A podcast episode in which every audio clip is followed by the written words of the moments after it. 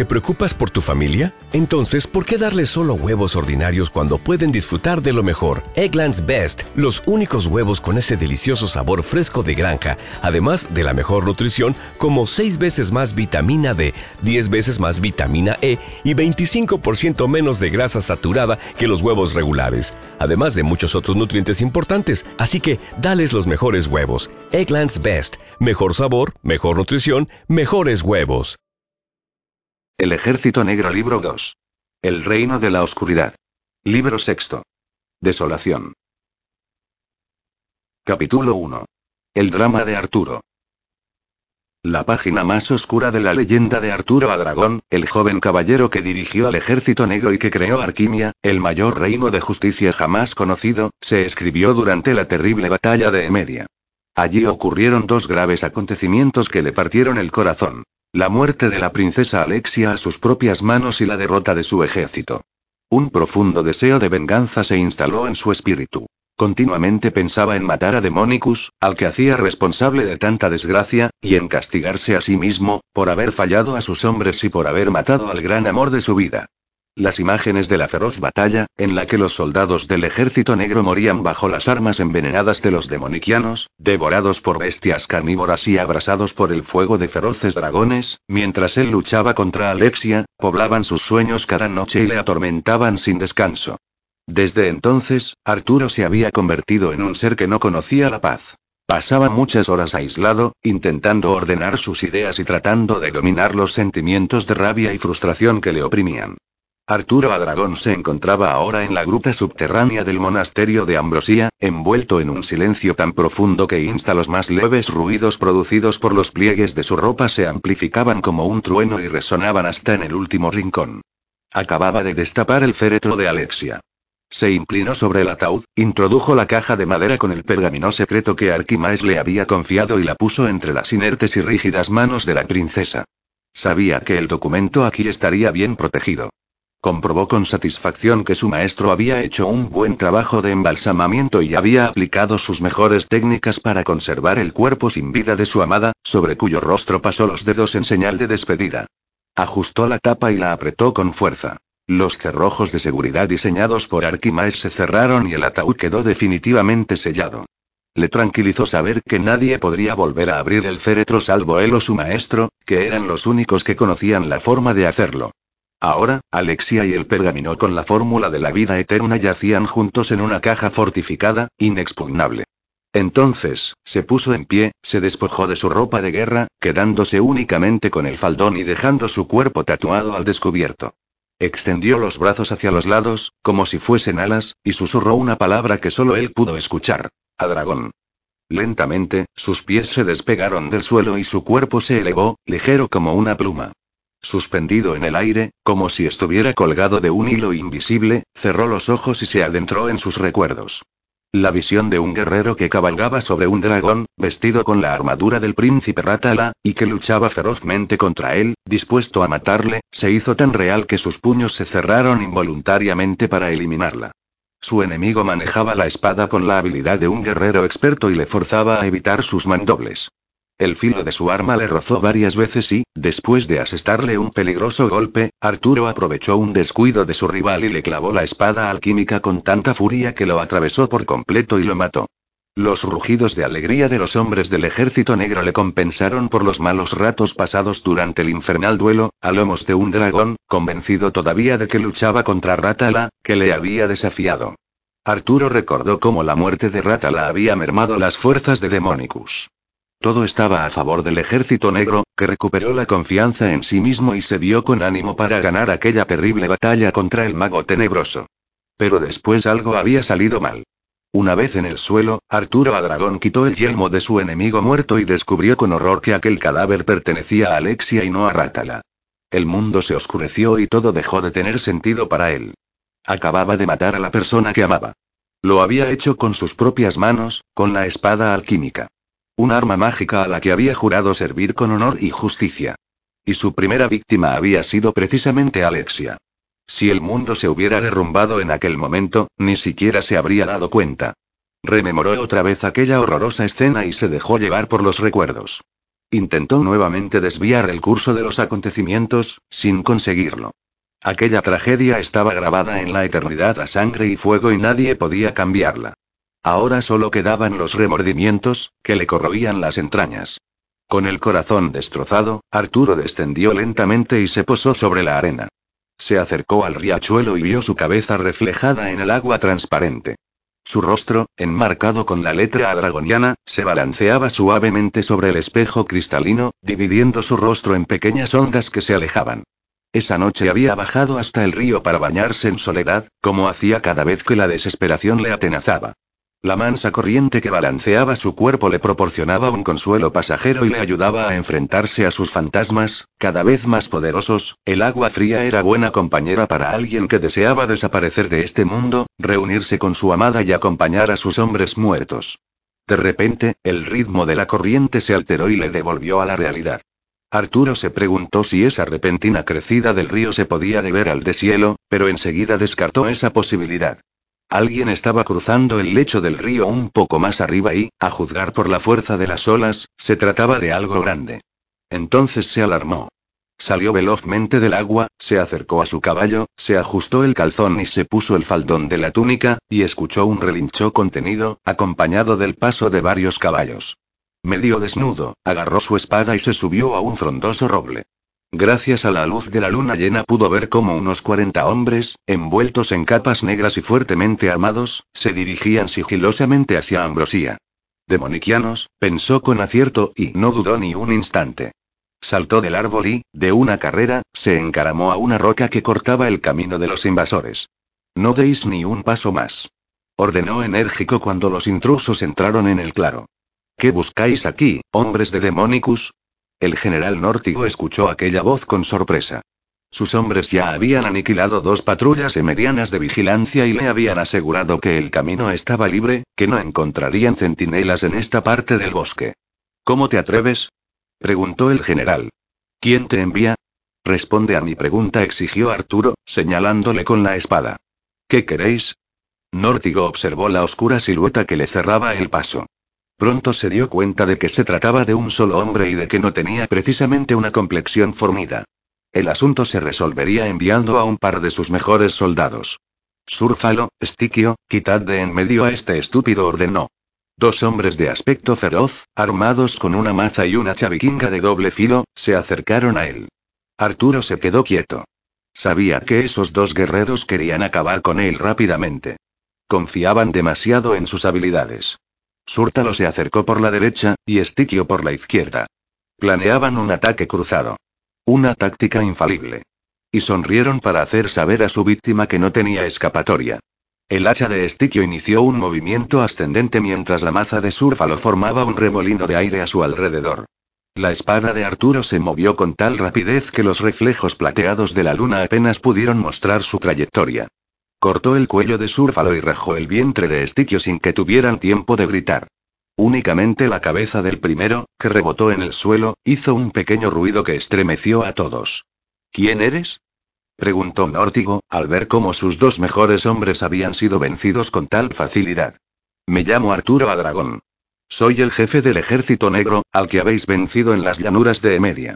Nórtigo sintió un nudo en la garganta. Ahora le reconocía. Le había visto luchar en el campo de batalla y se había sentido deslumbrado por él. Somos muchos contra uno solo, le advirtió el general invasor. Es mejor que arrojes la espada. No podrás con nosotros. La vida ya no tiene valor para mí, respondió Arturo, masticando las palabras. Me haréis un favor si me matáis. Será un placer para nosotros, aseguró el jefe de los guerreros. No retrocederé ni un solo paso, aseguró Arturo con firmeza mientras blandía la espada ensangrentada. Aquí os espero. Nórtigo no daba crédito a sus oídos. Un solo hombre se atrevía a desafiar a sus más curtidos guerreros. Hombres elegidos, cuya ferocidad estaba más que probada. Todos habían participado en la batalla de Emedia y habían vencido a ese extraño ejército negro, que había confiado su victoria a letras de tinta y libros de papel. Rodeadle y acabad con él. Ordenó Nórtigo, convencido de que sus hombres no le dejarían escapar con vida. Matadle. Cuando los guerreros dieron un paso adelante, dispuestos a cumplir la orden de su jefe, Arturo alzó los brazos y lanzó un grito. A dragón. Ven a mí. Ese grito de guerra heló el corazón del general demoniquiano. Se sintió tentado de ordenar la retirada, pero contuvo su impulso de cobardía. De repente, el cuerpo de Arturo se vio envuelto en una extraña nube negra que salió de su pecho. Como si un millón de pájaros oscuros hubieran acudido a su llamada. El zumbido que acompañaba a esas extrañas formas hizo detenerse a los guerreros, que, sorprendidos, no sabían a qué atenerse. Arturo alzó la espada hacia las estrellas, y las letras se colocaron como un gran batallón disciplinado recortado en el cielo, sobre la luna blanca. Un ejército dispuesto a atacar. A dragón. Volvió a gritar Arturo, señalando a sus enemigos con su espada alquímica. A dragón. Las letras se lanzaron contra los guerreros demoniquianos.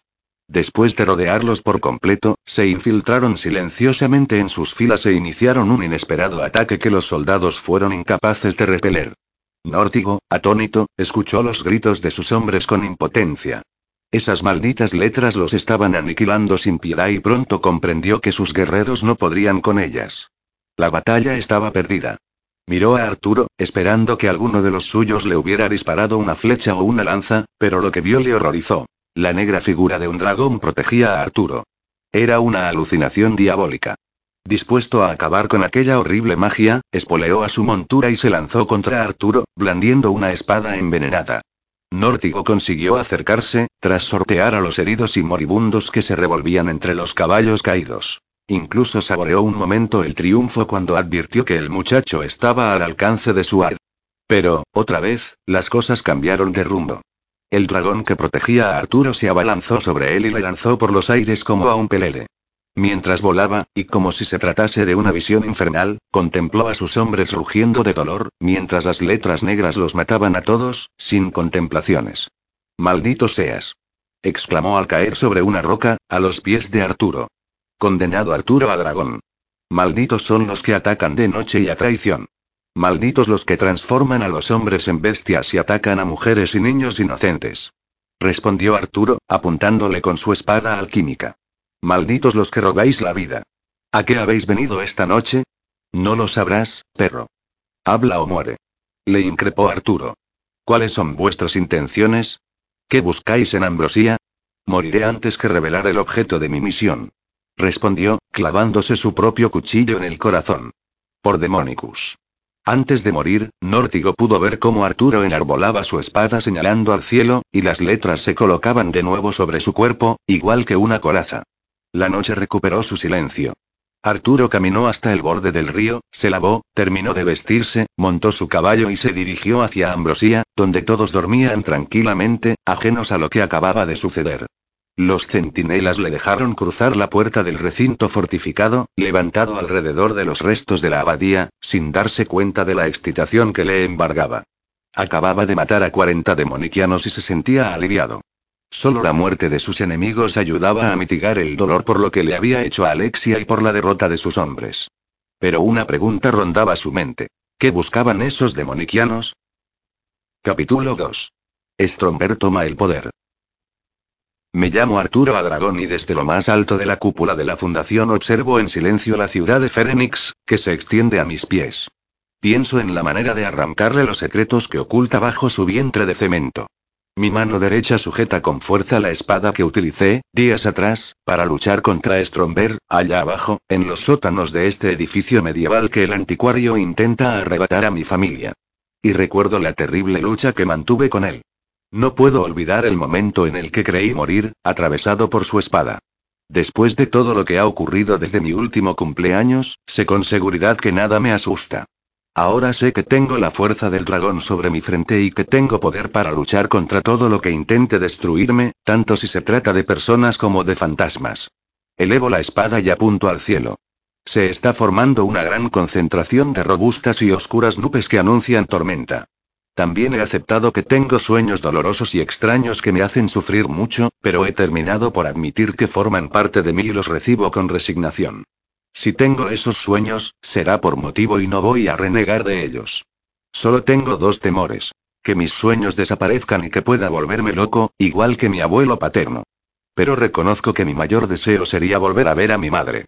La tormenta acaba de empezar y un rayo se ha reflejado en la afilada hoja de la espada. Si alguien me viera ahora, seguramente me confundiría con una estatua de piedra como las que adornan el tejado de la fundación. Mi vida ha cambiado. Todo ha sucedido tan deprisa que apenas he tenido tiempo de asimilarlo.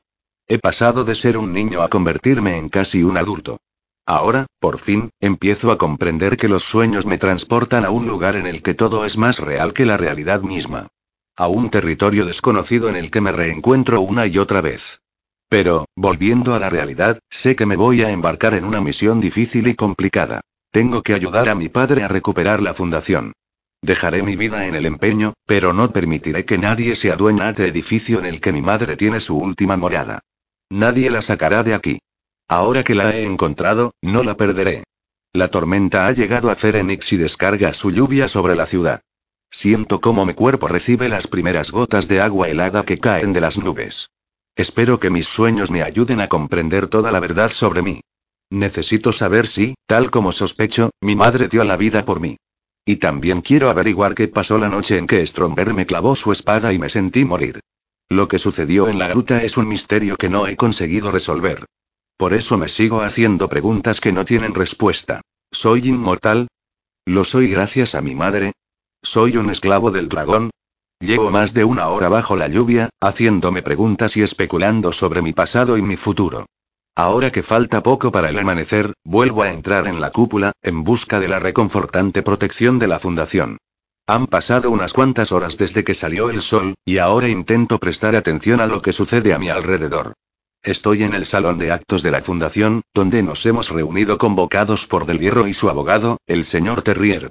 Stromberg está sentado entre ellos dos y, a juzgar por la seguridad de su semblante, podría decirse que preside la mesa. Releo la copia de la citación que han distribuido y que Sombra me ha prestado. Rogamos su presencia en el salón de actos el lunes, a las 10 horas, para tratar un asunto de la máxima importancia. Mi padre, Sombra, los guardeses Maanía y Mohamed, Adela la jefa de seguridad, así como los demás empleados de la fundación y yo, estamos sentados en las butacas, dispuestos a escuchar lo que nos van a contar.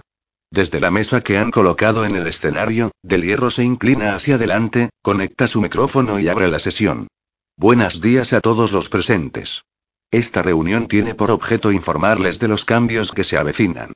A continuación, nuestro abogado, el señor Terrier, les va a dar todos los detalles.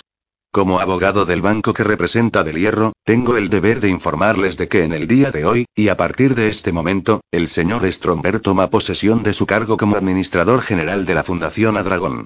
El señor Arturo Adragón, antiguo propietario de este edificio, pasa a ocupar el puesto de asesor y sus funciones quedan limitadas a las decisiones que el señor Stromberg tenga de bien aceptar, dice antes de hacer una pausa para beber un trago de agua. Intenta ocultar que está muy nervioso, pero no puede. Por lo tanto, señoras y señores, desde este instante, todas las decisiones deben contar con la aprobación personal del nuevo administrador, Frank Stromberg. Sin excepciones. Se produce un silencio abrumador. Sombra está rígido como una estatua. El señor Stromberg toma la palabra para explicarles las nuevas normas que regirán esta institución. Terrier desconecta su micrófono y hace una seña a su compañero, que aprieta una tecla. El anticuario espera unos segundos antes de acercarse el micro. Buenos días, señoras y señores, dice el señor Stromberg con su voz más seductora.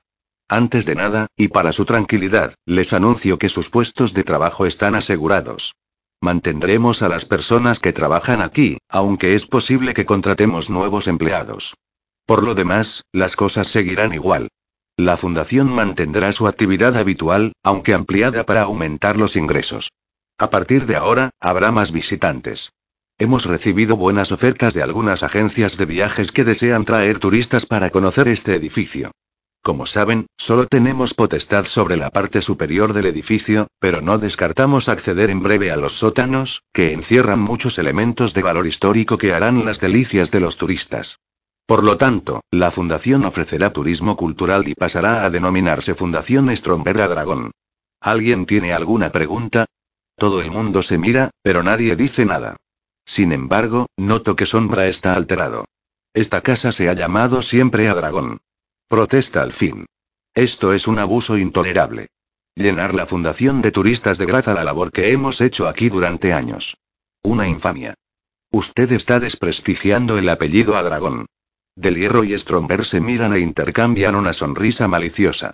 Querido señor Sombra, advierte el abogado. Lo que estamos haciendo es completamente legal. Ha sido negociado con el señor Adragón. Papá pone la mano sobre el hombro de Sombra para tranquilizarlo. Stromberg espera pacientemente a que la situación se serene. Solo cuando hay un silencio absoluto vuelve a hablar. Dentro de poco vendrán algunos arquitectos. No deben preocuparse, solo van a hacer algunas rellenas. Es necesario modernizar este edificio. Reforzaremos los sistemas de seguridad, renovaremos los ascensores y el cableado eléctrico, cambiaremos algunas paredes y mejoraremos la decoración y, en fin, estaré a su disposición en mi nuevo despacho, el que pertenecía al señor Adragón, que ahora pasa a ocupar el pequeño despacho de la planta primera. Por mí, eso es todo. Bien, pues si no hay ninguna pregunta, levantamos la sesión ordena del hierro. Gracias por su asistencia. Los tres se ponen en pie, bajan del escenario y salen del salón, dejándonos sumidos en el más absoluto desconcierto. Stromberg, que cojea, me ha lanzado una fugaz mirada que he tratado de evitar, aunque no lo he conseguido. Arturo, es mejor que te vayas al instituto, me dice papá. Todavía puedes aprovechar alguna clase. Haz caso a tu padre, Arturo insiste Sombra. Es lo mejor. Miro mi reloj de pulsera y veo que puedo llegar al instituto a la hora del recreo. Así que tomo mi mochila y salgo corriendo. Cuando estoy llegando a la puerta de la fundación, un vigilante se acerca a mí. El señor Stromberg desea hablar contigo, Arturo. Quiere que subas a su despacho. Tengo que ir al instituto. Luego iré a verle. Haz lo que quieras, pero no deberías olvidar que es el gran jefe de todo esto, responde. Tú mismo. Está bien, subiré ahora, digo, obediente. Pero no me gusta perder clases. Buen chico. Está en su despacho. Subo las escaleras con cierta lentitud para ganar tiempo y tratar de imaginar de qué querrá hablar conmigo. Desde nuestro duelo en el sótano no nos hemos vuelto a ver, y supongo que tenemos que recordarnos mutuamente lo que ha pasado. Un duelo a muerte requiere algunas explicaciones y provoca cierto rencor. Doy un par de golpes en la puerta y espero.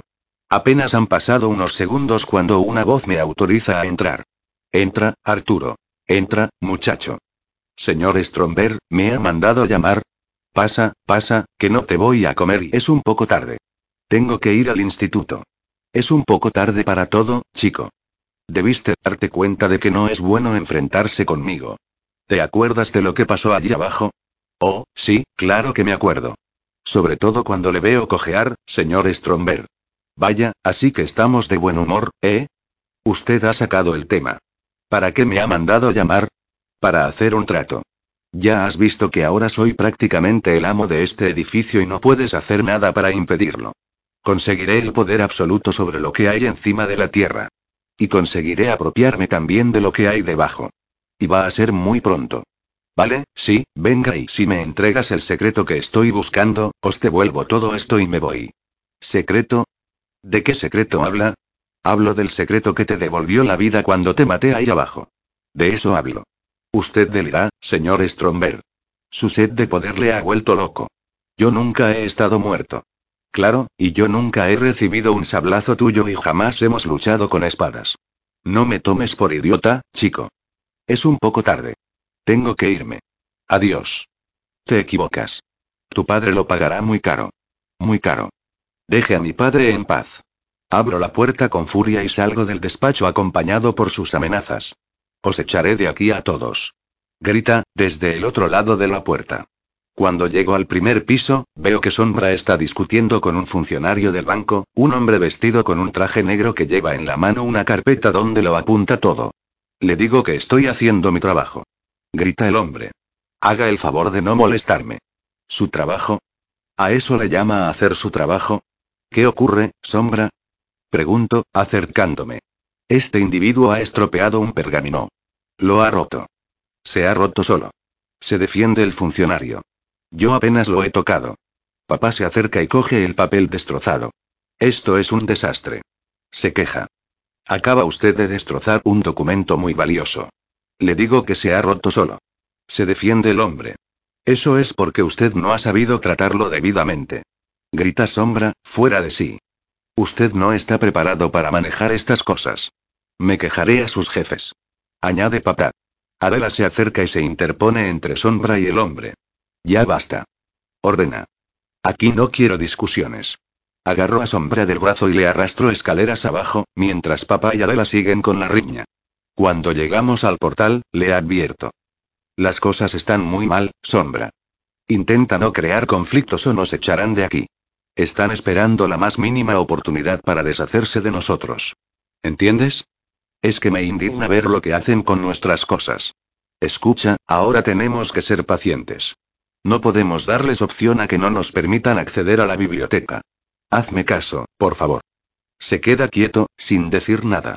Está bien, ve tranquilo, dice finalmente. No haré nada que nos pueda perjudicar. Me dedicaré a cuidar los sótanos. Gracias, Sombra. Y cuida de papá. Me preocupa. Salgo a la calle y me pongo la capucha para protegerme de la lluvia. La situación es insostenible. No sé cuánto tiempo podremos seguir así. Tengo la impresión de que todo está a punto de explotar. Veo a Patacoja en la acera de enfrente, refugiado en un portal, y cruzo la calle para saludarle. Hemos perdido la batalla, amigo, le digo. Lo hemos perdido todo.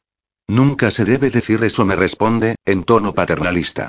Nunca hay que darse por vencido. Tengo que irme a clase. Luego hablaremos. Cuando llego al instituto, mis compañeros están saliendo al recreo. Mercurio me abre la puerta y me deja entrar. Está lloviendo. Vamos, Arturo, entra antes de que nos vea el director y me regañe. Gracias, amigo. Es que hoy hemos tenido una reunión importante en la fundación.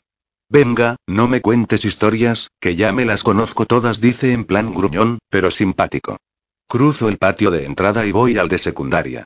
Pero, como casi siempre, me encuentro con Cristóbal, que tiene la habilidad de cruzarse conmigo cuando menos me lo espero. Eh, Arturo, ¿cómo es que llegas tan tarde? Hemos tenido una reunión con los del banco. No me ha quedado más remedio que asistir. Ya, tú que te habrás enrollado. Bueno, se trata de mi casa, ¿no?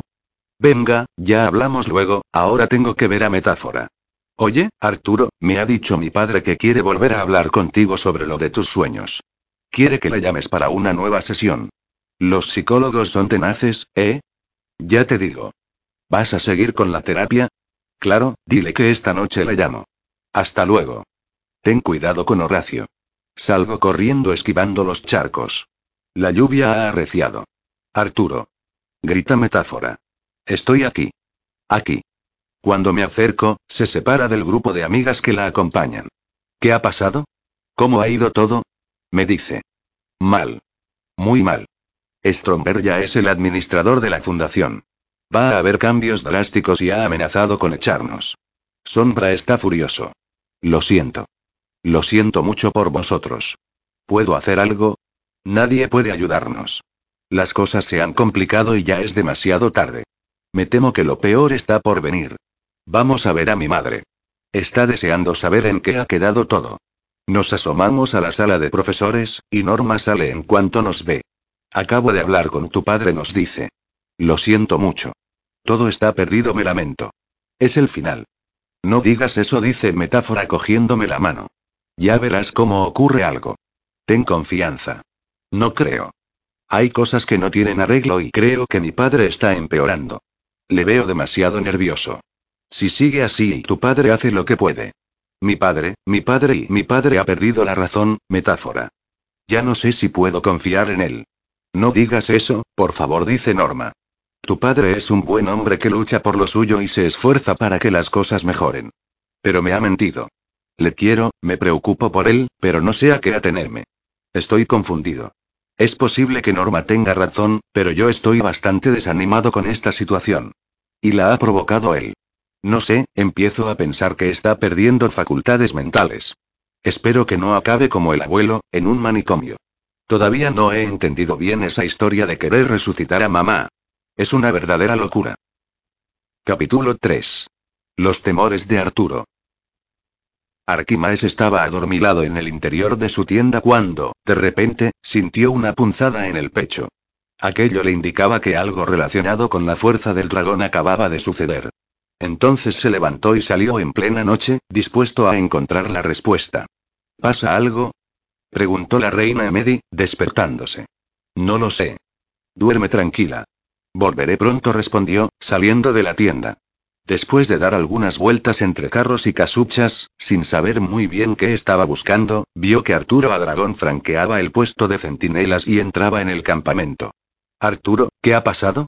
Preguntó el sabio, sujetando las bridas del caballo. ¿Estás bien? Sí, pero he tenido un tropiezo con los demoniquianos. La verdad es que hace días que esperaba algún ataque, reconoció Arquimaes. Demonicus no cejará en su empeño de acabar con nosotros. Me temo que se trate de una avanzadilla que venía para preparar el terreno al ejército demoniquiano, dijo Arturo desmontando. Dentro de poco lo tendremos aquí. Debemos preparar la defensa. ¿Pero qué ha pasado con esos hombres? Preguntó el alquimista. ¿Dónde están? Las letras se han ocupado de ellos, respondió tajante. Hay que atrapar a sus caballos antes de que se pierdan. Nos vendrán bien. Arquimaes comprendió lo que había sucedido y se sintió culpable. Aún no le había explicado a Arturo que su poder no se lo permitía todo. También asumió que Demonicus, ahora que los había encontrado, no les daría tregua. Dejaron el caballo en manos de un palafrenero y entraron en la tienda, donde la reina Emedi les esperaba impaciente. Arturo ha tenido un enfrentamiento con soldados demonicianos, explicó Arquimaes. Han muerto todos, pero suponemos que vendrán más. Arturo, no debes salir solo de noche, le sugirió la reina. Es demasiado peligroso. No les temo, respondió. No tengo miedo. Lo sé. Pero Demonicus podría usar alguno de sus hechizos y sorprenderte. Esta noche has salido bien librado, explicó Arquimaes. Pero la reina tiene razón. Es posible que ese hechicero use estratagemas más poderosas que enviar a sus guerreros al amparo de la oscuridad. Debemos extremar las precauciones. Arturo apretó con fuerza la empuñadura de su espada, preguntándose si debía contar los detalles. Ese ejército de letras le había sorprendido incluso a él. Solo me da miedo la soledad, murmuró Arturo. Me asustan los fantasmas que hay dentro de mí. Debo recuperar a Alexia o me volveré loco. ¿Qué pretendían exactamente esos soldados? preguntó Emery. ¿Venían a atacarnos? Estoy convencido de que buscaban algo más, respondió Arturo. Pero no he conseguido descubrir qué. Nuestro punto débil, dijo Arquimaes. No hay más motivo de preocupación para ellos que ese. Demonicus quería recuperar el cuerpo de su hija Alexia, añadió Emery. Pero no saben que está aquí, objetó Arturo. No tienen ni idea. Para eso habrán enviado a esos espías, para asegurarse, determinó Arquimaes. Cuando vean que no vuelven, enviarán otros. Debemos estar preparados. Lo estaremos, dijo Arturo. Doblaremos la vigilancia. Demonicus, el gran mago tenebroso, estaba desolado por la pérdida de su hija Alexia. Su magia bélicamente no había dejado de buscar la manera de vengarse, y hubiera dado cualquier cosa por tener a Arturo a Dragón encerrado en una de sus cámaras de tortura. Reunido en plena noche con sus generales en la gran sala de la cúpula de fuego, planeaba el asalto definitivo. Los emedianos se han refugiado en el valle de Ambrosia, informó un hombre de larga barba llamado Tiberides. Se están reagrupando. Todavía representan una fuerza peligrosa. Incluso podrían estar en condiciones de atacarnos, añadió Atila, el jefe de una de las tribus de los hombres de las aguas pantanosas. Mis hombres quieren resolver el asunto inmediatamente y recuperar el botín que se nos escapó en la batalla de Emedia.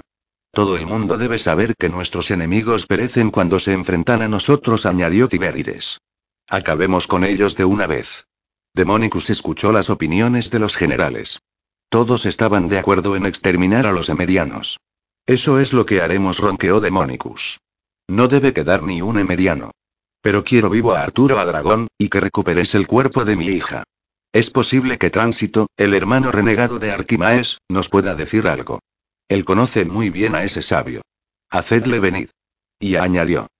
He enviado un destacamento, al mando del general Nórtigo, con una misión que nos ayudará a conseguir el dominio de esos malditos emedianos. ¿Qué misión es esa? preguntó Atila. Secuestrar a la reina Emedi. A estas horas ya estará en poder de Nórtigo, respondió Demonicus. Os aseguro que dentro de unos días la victoria será nuestra.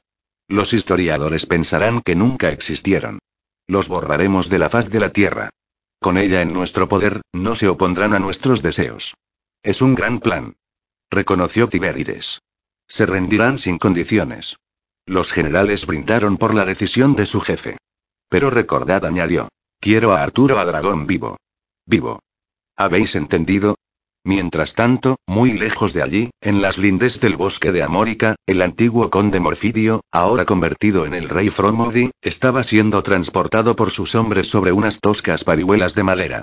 Había perdido el brazo derecho en la encarnizada lucha contra Arquimaes, en la batalla de Emedia, y se encontraba muy débil, al límite de sus fuerzas. Mi señor, es mejor detenernos aquí, propuso Escorpio, su servidor y consejero. Si entramos en ese bosque, podríamos morir todos. ¿Tienes miedo? preguntó Fromodi. ¿Es eso? Rey Fromodi, gracias a mi miedo he sobrevivido muchos años. Y ahora conviene ser precavido. Estos proscritos tienen mucha puntería. Pueden atravesar la garganta de un hombre antes de que se dé cuenta. Son muy peligrosos, y son muchos, mi señor. ¿Quieres que nos quedemos aquí hasta que mi brazo se pudra y se convierta en carroña para los buitres? Ironizó el rey. ¿Olvidas que necesito encontrar a esa maldita górgula para que vuelva a unirlo a mi cuerpo? Lo sé, mi señor, pero os sugiero que acampemos aquí y enviemos un emisario a vuestro castillo, propuso Escorpio. Es lo mejor. Lo más seguro. Fromodi sintió un agudo dolor en el muñón de su brazo derecho. Después observó la tela que envolvía su miembro cercenado y se sintió preocupado por el repugnante color que había adquirido. Tenemos que encontrar a esa bruja lo antes posible, apremió. Enviad a uno de vuestros soldados al castillo, mi señor Fromod insistió Escorpio. Si se da prisa, puede traer refuerzos en pocos días. Enviaré un mensajero. Pero entraremos en el bosque y fingiremos ser amigos de esos proscritos. Una vez allí, esperaremos a mis soldados. No podemos perder más tiempo. Mi brazo se está pudriendo y yo estoy perdiendo la paciencia. Escorpio no discutió. El olor de miembro de Fromodi hablaba por sí solo. La reina Emedy observó con inquietud el rostro de Arquimaes. El sabio, que tenía la mirada vacía y se mantenía en un extraño silencio, llevaba un par de días encerrado en sí mismo. Arquimaes apenas había probado bocado.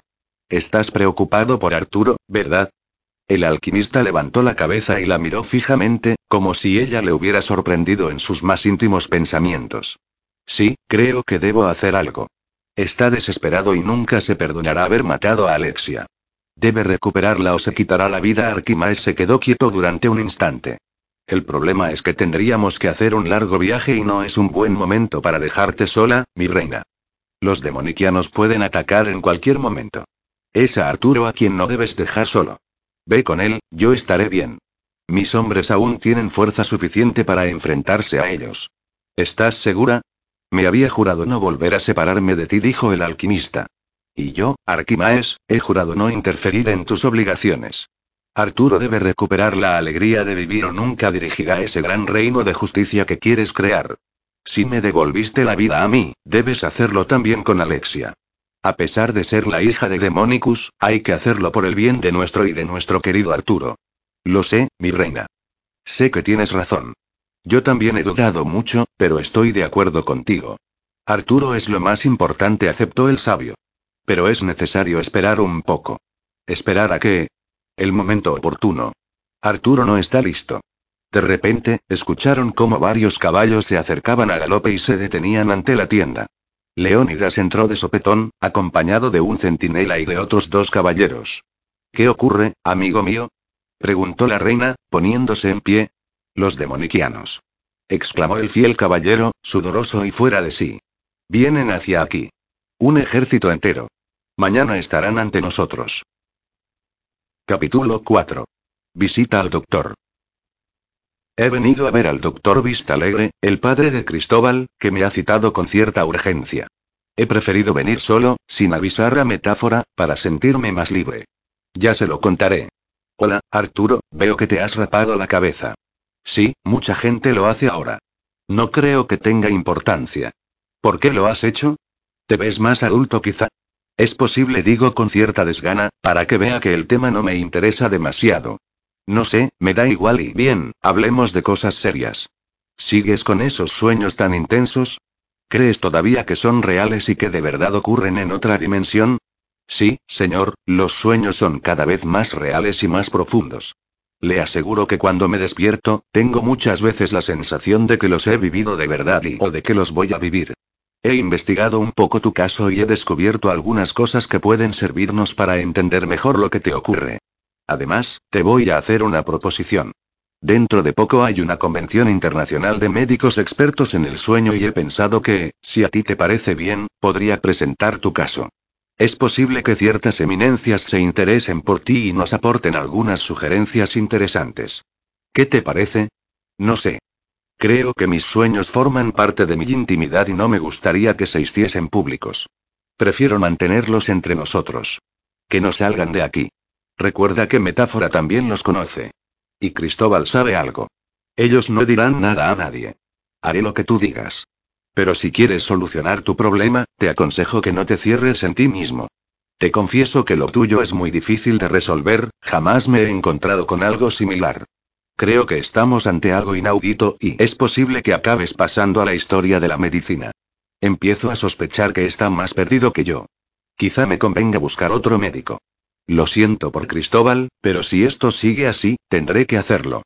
En vez de ayudarme, me está enredando cada vez más. Sin embargo, he hecho algunas averiguaciones y he encontrado algo que puede acercarnos a la verdad. ¿Has oído hablar del doctor Steiner, Rudolf Steiner? Ni idea. Verás, Steiner estudió la frontera entre la vida y la muerte y llegó a algunas conclusiones. Escucha lo que escribió. Cuando empezamos a soñar nos encontramos con la muerte y cada vez que nos levantamos o nos acostamos, entramos y salimos de un mundo diferente. Bueno, eso es una exageración, todo el mundo sabe que cuando nos acostamos, lo único que hacemos es soñar, no morirnos. En realidad, lo que quiso decir fue que nos encontramos con la muerte cada vez que nos acostamos. Que nos topamos con ella, solo eso. ¿No te parece que eso es lo que podría estar pasándote? ¿Usted piensa eso? ¿Insinúa que cada vez que me acuesto, me doy de bruces con la muerte? Oiga, esto se parece demasiado a las películas de zombies o de fantasmas. ¿Te gustan las películas de fantasmas? No demasiado. He visto algunas, pero Steiner no era ningún cineasta ni escribía guiones de cine. Era un científico que llegó a la conclusión de que, cuando soñamos, a veces, damos un paseo por el mundo de los muertos. ¿Conoces la mitología griega? En ella se habla de una barca que cruza el río de la vida. Hércules lo cruzó. Orfeo entró en el mundo de los muertos para traer a su mujer a este mundo. Sí, y algunos escritores también han inventado historias semejantes. Y muchos directores de cine han hecho películas de fantasmas que vuelven a la vida y pero no estamos hablando de cine, sino de ciencia y ciencia. Pero usted quiere hacerme creer cosas que solo aparecen en las obras de ficción, como las películas o los cuadros y conoces a un pintor francés llamado Ingres. Se levanta, se acerca a una estantería llena de libros y, después de rebuscar un poco, coge uno y lo abre. Mira. Pintó un cuadro que se titula El sueño de Ocean y representa a un hombre dormido que sueña con guerreros y bellas mujeres a los que ha convocado desde el más allá. Me acerca el libro y me muestra una bellísima imagen en la que, en primer término, hay un hombre que duerme tranquilamente mientras que de su cabeza parecen salir guerreros y otros personajes iluminados de manera diferente. Un vivo rodeado de muertos. Ya, pero él no está entre esos guerreros que vienen del otro mundo, le hago notar. ¿Cómo lo sabes? ¿Cómo sabes que el individuo armado y que lleva la cara cubierta con un casco no es él? Bueno, visto así, todo se puede interpretar como a usted le convenga. No se trata de que yo tenga razón. Lo que intento decirte es que puede que tus sueños provengan de un lugar muy profundo que hay dentro de ti. De un lugar inexplorado hasta ahora y que, por algún motivo, está surgiendo. Miro atentamente el cuadro de Ingres y pienso en las palabras del doctor Vistalegre. Un hombre que sueña con muertos. Posiblemente, consigo mismo. Muy curioso, quizá me pase a mí lo mismo. Sueño con seres que han muerto. Es la gran obsesión de los artistas, añade. Miles de ellos han escrito novelas y poesías, pintado cuadros y grabados, cantado canciones y óperas y no pasa nada, pero tienes que entender que es posible que lo tuyo tenga algo que ver con la otra vida, la de los sueños que llevan al abismo de la muerte. Digo sin pensar. ¿Qué? ¿Qué has dicho? Abismo de la muerte. ¿De dónde lo has sacado? No sé, lo habré copiado de alguna película o de algún libro y o de algún sueño. No sé, es posible que lo haya escuchado en algún sitio. Escucha, Arturo, te ruego que me acompañes a esa convención. Es posible que encontremos a alguien que pueda ayudarnos. Te aseguro que necesitamos solucionar tu problema, dice con un extraño brillo en los ojos que se parece al miedo. Ven y explica tú mismo lo que te pasa. Seguro que interesarás a alguien. Entro en la cafetería donde he quedado con metáfora y la veo sentada al fondo, cerca de un gran ventanal. Para ganar tiempo, me quito el chaquetón y lo dejo caer al suelo, torpemente. Hola, perdona si llego un poco tarde, me disculpo apenas tomo asiento. Llegas tarde y estás nervioso. ¿De dónde vienes? ¿O es que no me lo quieres decir? El doctor Vistalegre me ha propuesto ir a una convención internacional para presentar mi caso. ¿Te sientes informada? ¿Has ido solo? ¿Por qué no me has llamado? Metáfora, por favor, que ya sé ir solo al médico digo. Además, es personal. No vengas ahora con tonterías. Después de todo lo que hemos pasado juntos, por favor, y prefiero no responder. Puede que tenga algo de razón, pero me veo incapaz de explicarle que, en realidad, no quería que viniese. Querías ir solo y dice como si me hubiera leído el pensamiento, como suele hacer a veces. Bueno, sí, ¿y de qué habéis hablado? Pues eso, ya te lo he dicho. Se queda mirando con los ojos entornados, pensando en lo que va a decir, que no va a ser bueno para mí, seguro. ¿Y eso es lo que te ha puesto tan nervioso? Venga ya. Ahora soy yo el que la mira, pensando en lo que voy a responder. ¿Conoces a un pintor que se llama Ingres? ¿Un artista francés que pintó un cuadro llamado El sueño de Ossian? ¿Me estás tomando el pelo? Espera, voy a pedir algo y ahora te lo cuento todo. Mientras me acerco a la barra para pedir un zumo, pienso en la forma de contárselo todo sin que parezca una película de terror o de fantasía. Metáfora tiene los pies en el suelo y, para ella, las historias fantásticas no valen de mucho. No obstante, desde que presenció el duelo con Stromberg, ha empezado a aceptar cosas que antes se negaba a reconocer. Ah, y eso de que tu padre quiera resucitar a tu madre usando a la mía está muy bien para el guion de una película, pero yo sé que es imposible, Arturo dice apenas me siento. Y ahora, cuéntame la historia del cuadro ese y lo que has hablado con el doctor Vistalegre, haz el favor. Metáfora, ¿has oído hablar de un tal Steiner? Pero bueno, ¿no se llamaba Ingres? A ver si te aclaras. Tienes razón, perdona y a ver, verás, resulta que un doctor llamado Steiner, Rudolf Steiner y... Capítulo 5. Rodeados y rabiosos. Arturo, Arquimaes, Emedi, Leónidas, Puño de Hierro y otros caballeros observaban el movimiento de tropas demoniquianas desde una improvisada torre de vigilancia. Nos están cercando, dijo Arturo. Se están preparando para atacarnos. O para sitiarnos indefinidamente, repuso Arquimaes. No tienen necesidad de guerrear. Si nos imponen un cerco férreo, nos matarán de hambre. Debemos defendernos, añadió Leónidas. Si atacamos por sorpresa, podemos ganar. No, querido amigo. Nuestros hombres están agotados tras la derrota de Emedia, no les podemos pedir ese esfuerzo, explicó la reina Emedi. Debemos ser pacientes. Sí, y recabar aliados, intervino Arquimaes. Debemos aliarnos con otros reyes. Nadie quiso ayudarnos cuando nos atacaron en Emedia, gruñó puño de hierro, y nadie querrá ahora que hemos fracasado. No hay otro remedio, insistió el sabio. Mientras tanto, yo podría hacer algo, y empezó a decir Arturo. No. Es mejor negociar, insistió Arquimaes, sabiendo a qué se refería. Hazme caso, Arturo, hazme caso. Arturo Adragón miró a su maestro y se preguntó a qué se debía su negativa. Sabía perfectamente que tenía poder suficiente para aniquilar a buena parte de la tropa que Demonicus había enviado. Lo había demostrado hacía pocas noches, cuando esos 40 guerreros habían caído bajo la fuerza de su poder mágico. Mientras ellos discutían, el ejército de Demonicus tomaba posiciones y crecía sin cesar. Todo indicaba que, tal como había pronosticado Arquimaes, iban a someterlos a un asedio terrible, iban a cerrar un puño de acero en torno a los restos de Ambrosía y los iban a asfixiar. El odio que Tránsito profesaba a su hermano Arquimaes le había llevado a ponerse al servicio incondicional de Demonicus a cambio de que éste le diera la oportunidad de vengarse del alquimista. No pasaba un solo día sin que Tránsito recordara que su hermano pequeño había muerto por culpa de Arquimaes y, sobre todo, que la destrucción de Ambrosia había sido también culpa del sabio, por haber traído a aquellos malvados y salvajes guerreros. Pero lo que de verdad le corroía era el hecho de que hubiera abandonado los hábitos, en contra de sus consejos, y se hubiera convertido en alquimista. Para él, su hermano Arquimaes era un auténtico traidor y tenía que purgar sus pecados. Desde su nombramiento por Demonicus como administrador del castillo arrebatado a la reina Emedi, había invertido muchas horas en registrar las estancias que habían pertenecido a su hermano. Buscaba pistas que pudieran desvelar sus secretos, sobre todo aquel que, según algunos, era capaz de devolver la vida a los muertos. El secreto de la inmortalidad. Había interrogado hasta la saciedad a algunos prisioneros emedianos y había conseguido arrancarles algunas informaciones de gran valor. Sin embargo, la más importante, la que su nuevo señor Demonicus esperaba recibir, no aparecía por ningún sitio. Te lo preguntaré otra vez, soldado, ¿dónde está la princesa Alexia? Está muerta, respondió el agonizante soldado en mediano, que llevaba días atado al potro de tortura. La mató nuestro jefe, Arturo Adragón. ¿Eres consciente de que tu situación puede empeorar aún más? bramó el monje. ¿Dónde está el cuerpo de la princesa? Eso tenéis que preguntárselo al mismísimo Arturo Adragón, dijo haciendo un tremendo esfuerzo, ya que las cuerdas le apretaban el pecho cada vez con más fuerza. Yo no lo sé. Tránsito hizo una señal al verdugo y un movimiento brusco de la rueda tensó las cuerdas, que acabaron con la vida del prisionero. Tránsito salió de la cámara de torturas bastante desilusionado.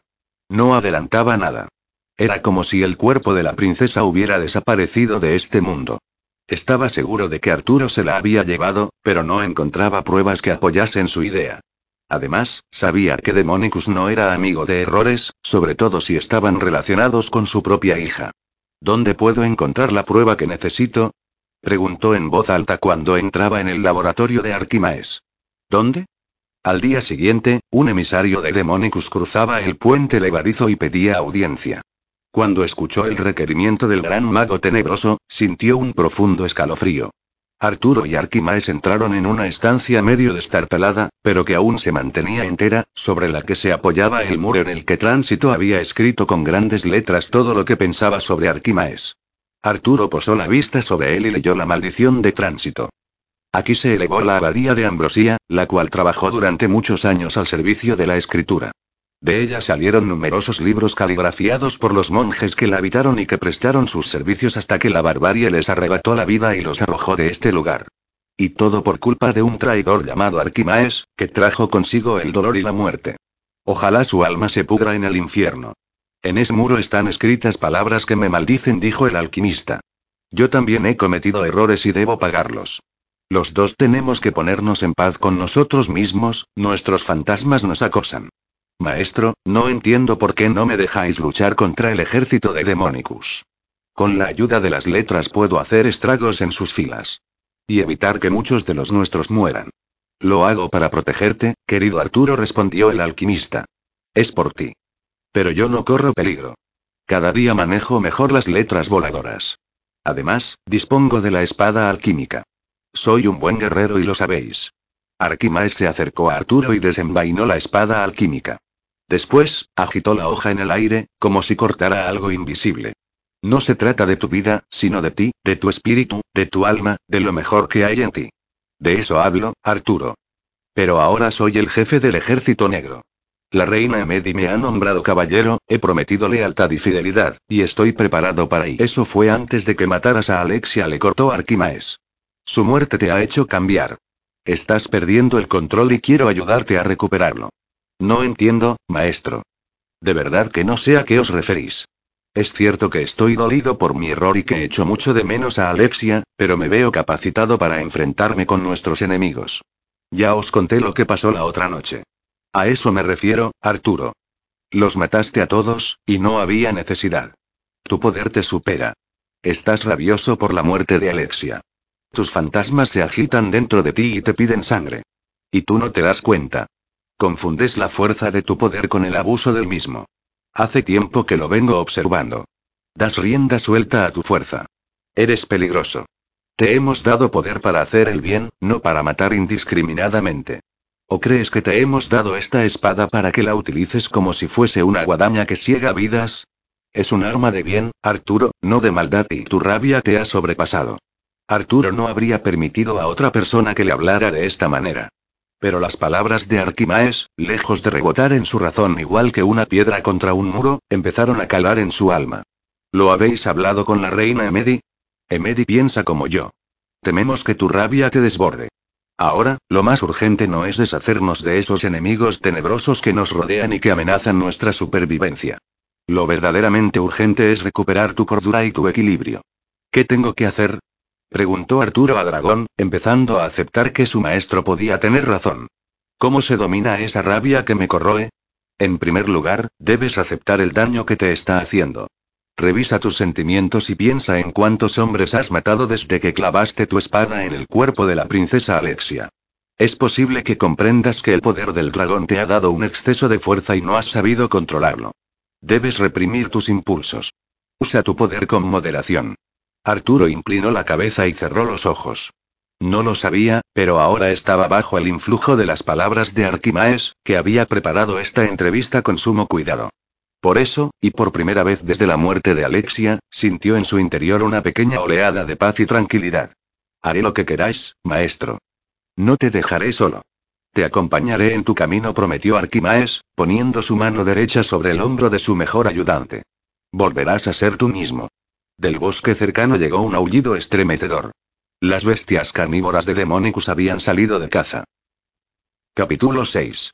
Indagando en las profundidades. A pesar de todas las dificultades que se han cruzado en nuestro camino, Patacoja, Metáfora y yo hemos seguido explorando las profundidades del sótano de la Fundación. Y hoy hemos vuelto a bajar, ignorando el peligro que entraña. El palacio arquimiano es mucho más espacioso de lo que pensábamos. Pasillos interminables nos han llevado a la conclusión de que se trata de una extensa red cuyo fin no se ve por ninguna parte.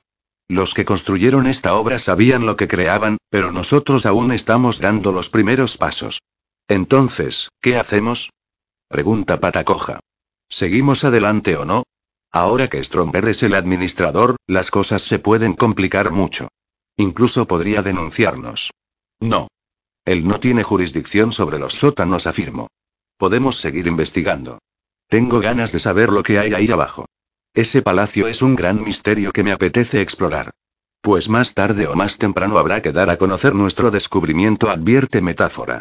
Si alguien descubre lo que estamos haciendo, las autoridades podrían tomárselo a mal y presentar una denuncia contra nosotros por no haberlo notificado.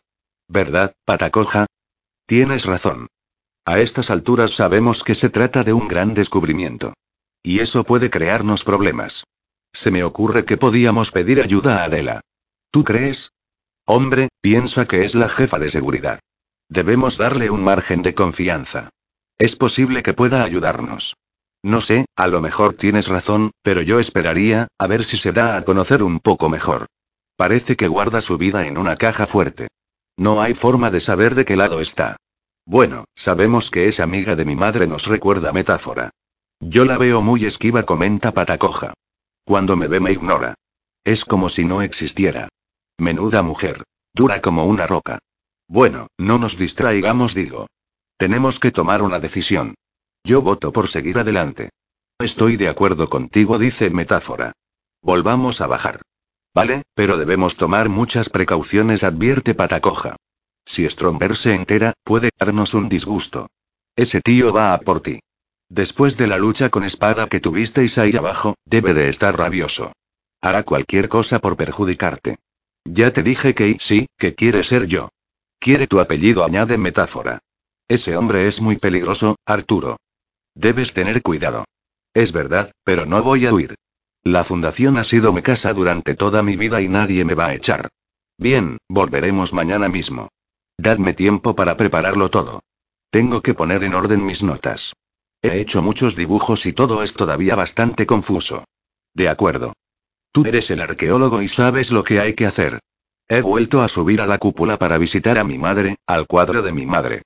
Al principio pensé en bajar al sarcófago que contiene su cuerpo, pero sé que aún no estoy preparado, por eso seguiré viniendo aquí. Después de pensarlo mucho, he llegado a la conclusión de que mi padre no podrá resucitarla. Esas cosas, a lo mejor, ocurrían en la Edad Media, que estaba llena de hechiceros, brujos, magos, hadas y elfos, pero no ahora. Ahora, la gente ya no resucita. Es verdad que existe la criogenización, que es esa técnica que congela a los muertos para resucitarlos después de muchos años, cuando se haya descubierto algún remedio para la enfermedad que los ha matado, pero nada más.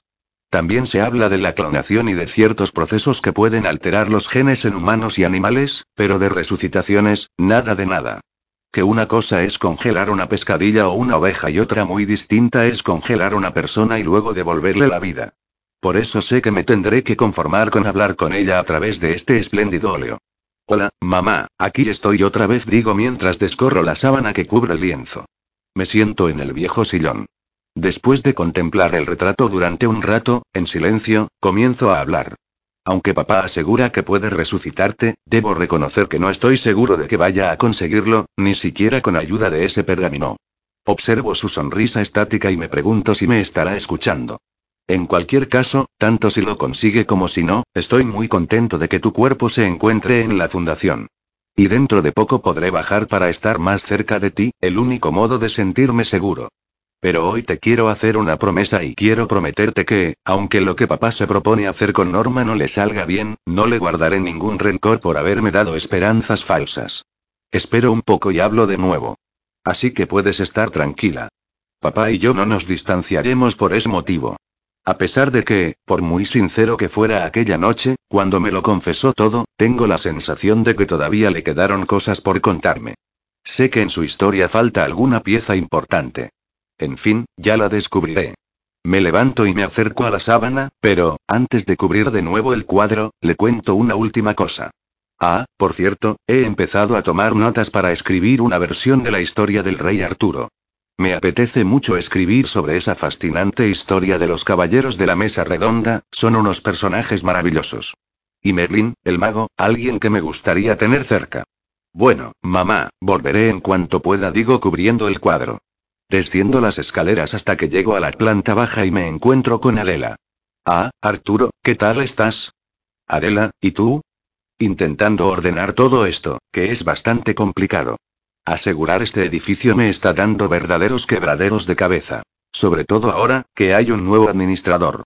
Claro, es lo que tiene atender a los usurpadores y... Oye, jovencito, a mí no me hables así, responde, un poco ofendida. Yo soy la jefa de seguridad, no la juez que decide lo que está bien o lo que está mal. Ahora el administrador es el señor Stromberg, y yo le obedezco, ¿estamos? Perdona, Adela. Tienes razón. Bien. No lo olvides, me advierte. Por cierto, me ha llamado el inspector Demetrio, que te atendió cuando lo del asalto. Quiere que vayas a jefatura a declarar. ¿Declarar otra vez? Pero si ya les he contado todo. No te dejarán en paz hasta tener la certeza de que les has dicho toda la verdad. Ellos piensan que aún les ocultas algo. Pues se equivocan, insisto. Bien, mañana tendrás ocasión de demostrárselo. Tienes cita. ¿Quieres que te acompañe? Te lo agradecería. Me dará seguridad. Mañana por la tarde te recogeré en el instituto e iremos juntos. Piensa bien en lo que vas a decir. No dudes, o creerán que mientes. Lo haré. Gracias otra vez. Por cierto, ¿lo sabe mi padre? Si tú no se lo cuentas y no creo que sea necesario. Total, será una declaración de nada. No hace falta inquietarle. Ahora que estoy en mi habitación pensando en las palabras de Adela, me doy cuenta de que se parecen bastante a las que le he dicho a mamá esta misma tarde, cuando le he hablado de esa sensación de que faltaba algo en la historia. Da la impresión de que, en eso, la policía y yo nos parecemos. También parece que, en esta vida, tienes que ser preciso y evitar las dudas cuando dices algo. O si no, pensarán que mientes. Capítulo 7. El calor del pergamino. Arturo y Arquimaes descendieron lentamente la escalera de ambrosía que llevaba a la gruta de la Roca Negra. Cuando entraron en la cueva se detuvieron cerca del pequeño lago de agua transparente y esperaron un poco antes de acercarse al ataúd de Alexia. Aquí está segura, afirmó el sabio. Nadie la encontrará. La protegeré todo el tiempo que haga falta, prometió Arturo. No permitiré que nadie se la lleve. Ni siquiera su padre. Si sigues así te volverás loco. Menos mal que tu tormento terminará pronto, afirmó el sabio. Ella volverá contigo. Es lo único que deseo. O ella viene a mí, o yo voy a ella. No hay alternativa. Pero tendrás que colaborar. No es fácil devolver la vida a los muertos. Y hay que pagar un precio muy alto. ¿Qué debo hacer? ¿Qué queréis que haga? Debes venir conmigo a la cueva del gran dragón. Él te lo dirá. ¿La cueva del gran dragón? Nunca me habíais hablado de ella. ¿Dónde está? Es un secreto que ni siquiera tú puedes conocer. Es el misterio mejor guardado del mundo. Mi maestro, Arquitanius, me lo enseñó bajo la promesa de no desvelárselo a nadie. ¿Tan secreto como lo que hay aquí dentro? Preguntó Arturo acercándose a la caja de madera que contenía la obra del sabio. Exactamente, tú lo has dicho. ¿Cuándo visitaremos esa cueva, maestro? Cuando estés listo. Yo te diré cuándo ha llegado el momento, pero será pronto. Ten un poco de paciencia. Arturo guardó silencio. Sabía que Arquimaes le avisaría cuando lo considerara oportuno, y eso era suficiente para él. Se arrodilló ante el féretro de Alexia y puso la mano sobre la tapa. Entonces sintió algo extraño, un intenso calor que le presionaba el pecho. Supo que se trataba del pergamino que había dejado en las manos de Alexia, quizá con la esperanza de que obrara algún milagro. Tendré paciencia, maestro dijo. Esperaré. Arquimaes puso la mano sobre el hombro de su ayudante y sintió como el calor del pergamino le atravesaba. Entonces se dio cuenta de que Arturo casi estaba listo para iniciar el viaje hacia la cueva del gran dragón. Demonicus estaba en manos de los curanderos, que hacían lo imposible por sanar sus terribles heridas.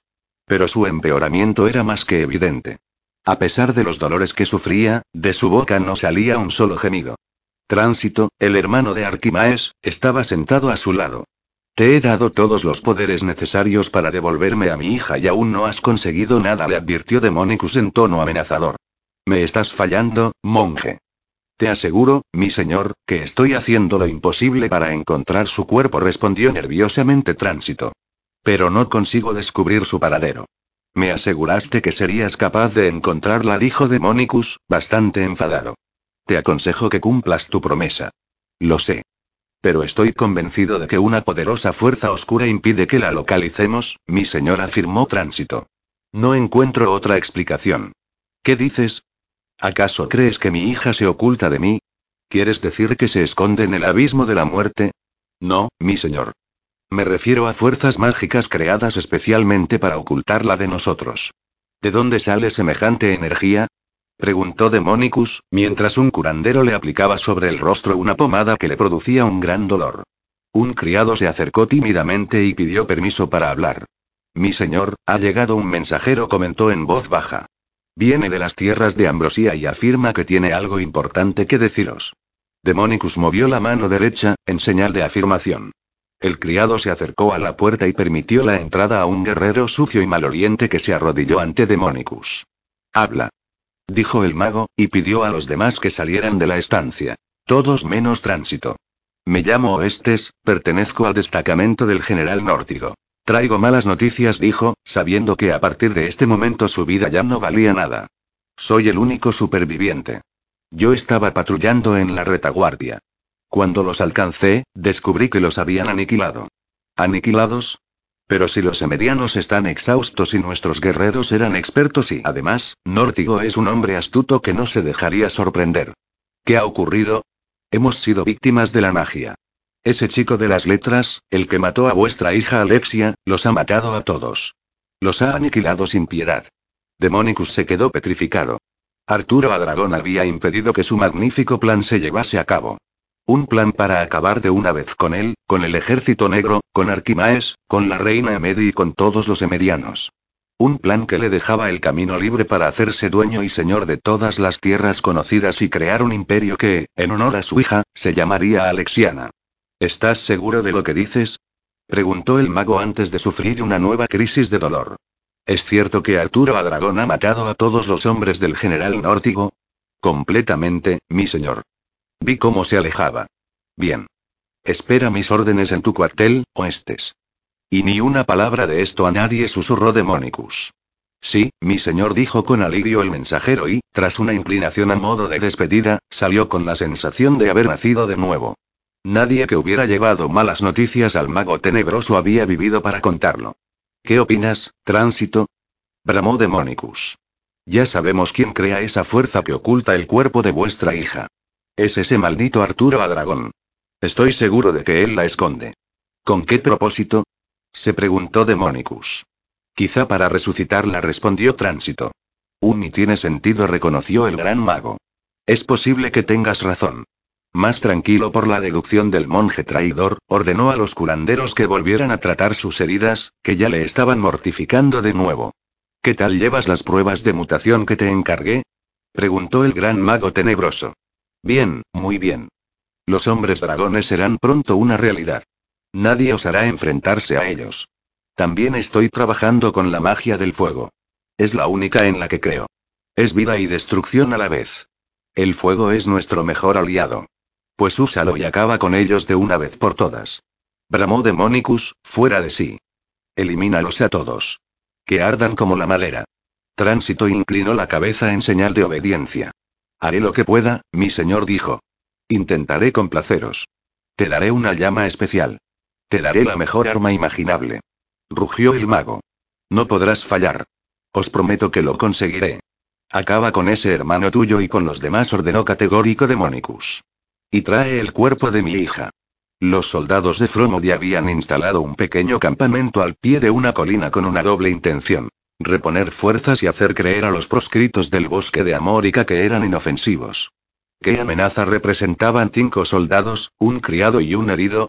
Habían enviado un mensajero al castillo para solicitar refuerzos, a pesar de que Fromodi sabía muy bien que sus caballeros no le darían voluntariamente la ayuda que necesitaba. Sus súbditos le odiaban y él lo sabía. Desde que se había apropiado del reino del antiguo rey Benicius, aprovechándose de la ayuda que los campesinos le habían proporcionado, Fromodi había impuesto un estado de terror entre los suyos. Y era consciente de que, ahora que los necesitaba, no era fácil que se mantuvieran fieles. Escorpio, tengo que encargarte un trabajo, le dijo a su espía. Un trabajo delicado y secreto. Estoy siempre a vuestro servicio, mi señor, respondió el astuto delator. Decidme qué esperáis de mí. Necesito que te acerques de incógnito a mi castillo para matar a dos o tres caballeros. Debes hacerlo de manera que nadie sepa qué ha ocurrido, pero que sirva para convencerlos de que hay ahí alguien que trabaja para mí y que defiende mis intereses. Quiero que entiendan que mi brazo es más largo de lo que ellos imaginan. Necesito que siembres el miedo entre mis vasallos. ¿Entiendes? Yo no soy un asesino. ¿Prefieres quizá ser la víctima? Haré lo que me pedís.